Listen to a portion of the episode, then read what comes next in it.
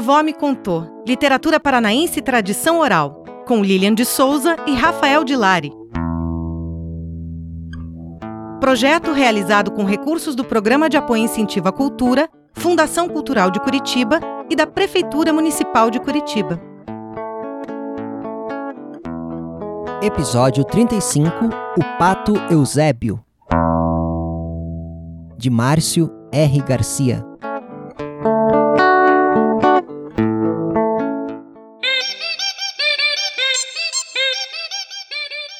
É o que é? Está em cima e embaixo. Fica no alto e no chão. Anda no ar e no vento. Mas quase não se vê, não? Saiba a resposta depois de ouvir a história.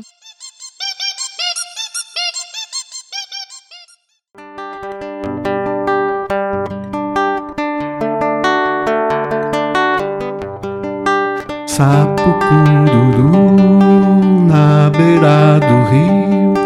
Quando o sapo canta maninha é porque tem frio.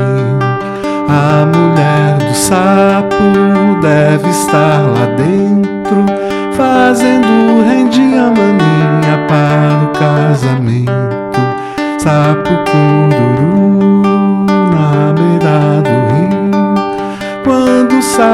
sapo canta maninha é porque tem frio. A mulher do sapo deve estar lá dentro, fazendo rendinha maninha para o casamento. O Pato Eusébio. Eusébio era um pato normal. Oi? Tinha cara de pato, bico de pato, corpo de pato e pés de pato. Gostava de fazer coisas. Gostava de fazer coisas que qualquer pato faz. Tomar um banho refrescante, fazer seus exercícios matinais, jogar conversa fora com seus amigos. No inverno, gostava de viajar para lugares mais quentes.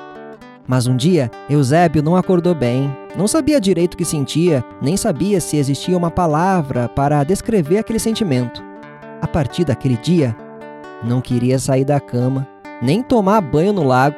Aliás, ficou com um cheiro nada agradável. Não fez mais seus exercícios matinais, até ganhou uns quilinhos a mais.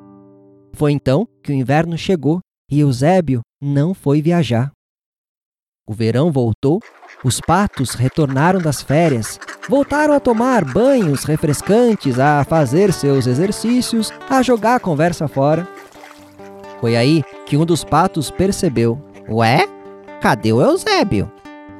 Todos os patos saíram para procurar o pato sumido. Reviraram a floresta e nada.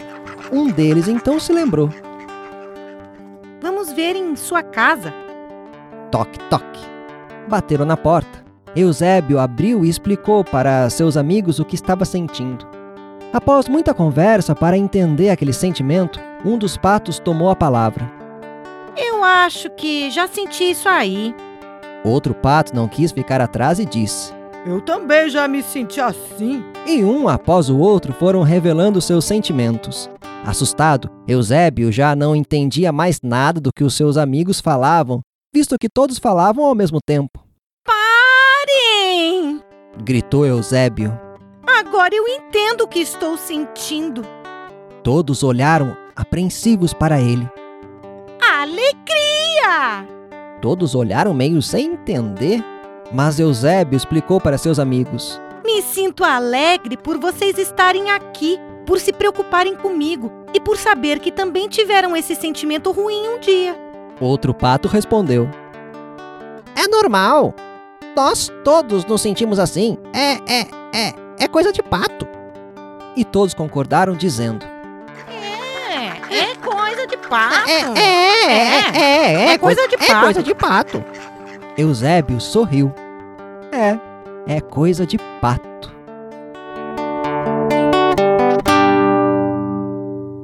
Então, gostou da nossa história? Ah, eu já ia me esquecendo. Já sabe a resposta? Deu tempo de adivinhar? O que é o que é? Está em cima e embaixo, fica no alto e no chão. Anda no ar e no vento, mas quase não se vê, não? É o pó.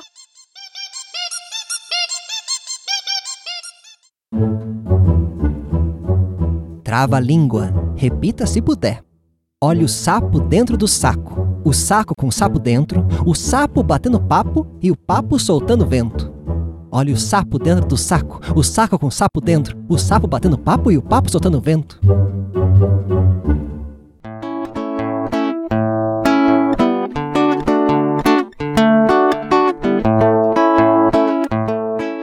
O Pato Eusébio, de Márcio R. Garcia, editora Inverso, 2019. Elenco: Lilian de Souza e Rafael de Lari. Músico: Joelson Cruz. Sonoplastia e edição: Lucas Matana. Captação de som: O Grande Primata Estúdio Itinerante. Técnico de som: Lúcio Nogueira. Designer gráfico: Manu Assini. Produção: Cristiano Nagel. Parceria e participação: Inominável Companhia de Teatro. Projeto idealizado por Lilian de Souza. Minha avó me contou: literatura paranaense e tradição oral. Acompanhe novas histórias do projeto Minha Avó Me Contou através das redes sociais de Lilian de Souza, no YouTube, Instagram e Facebook. Este e outros episódios estarão disponíveis no podcast Minha Avó Me Contou, no Spotify e Cashbox.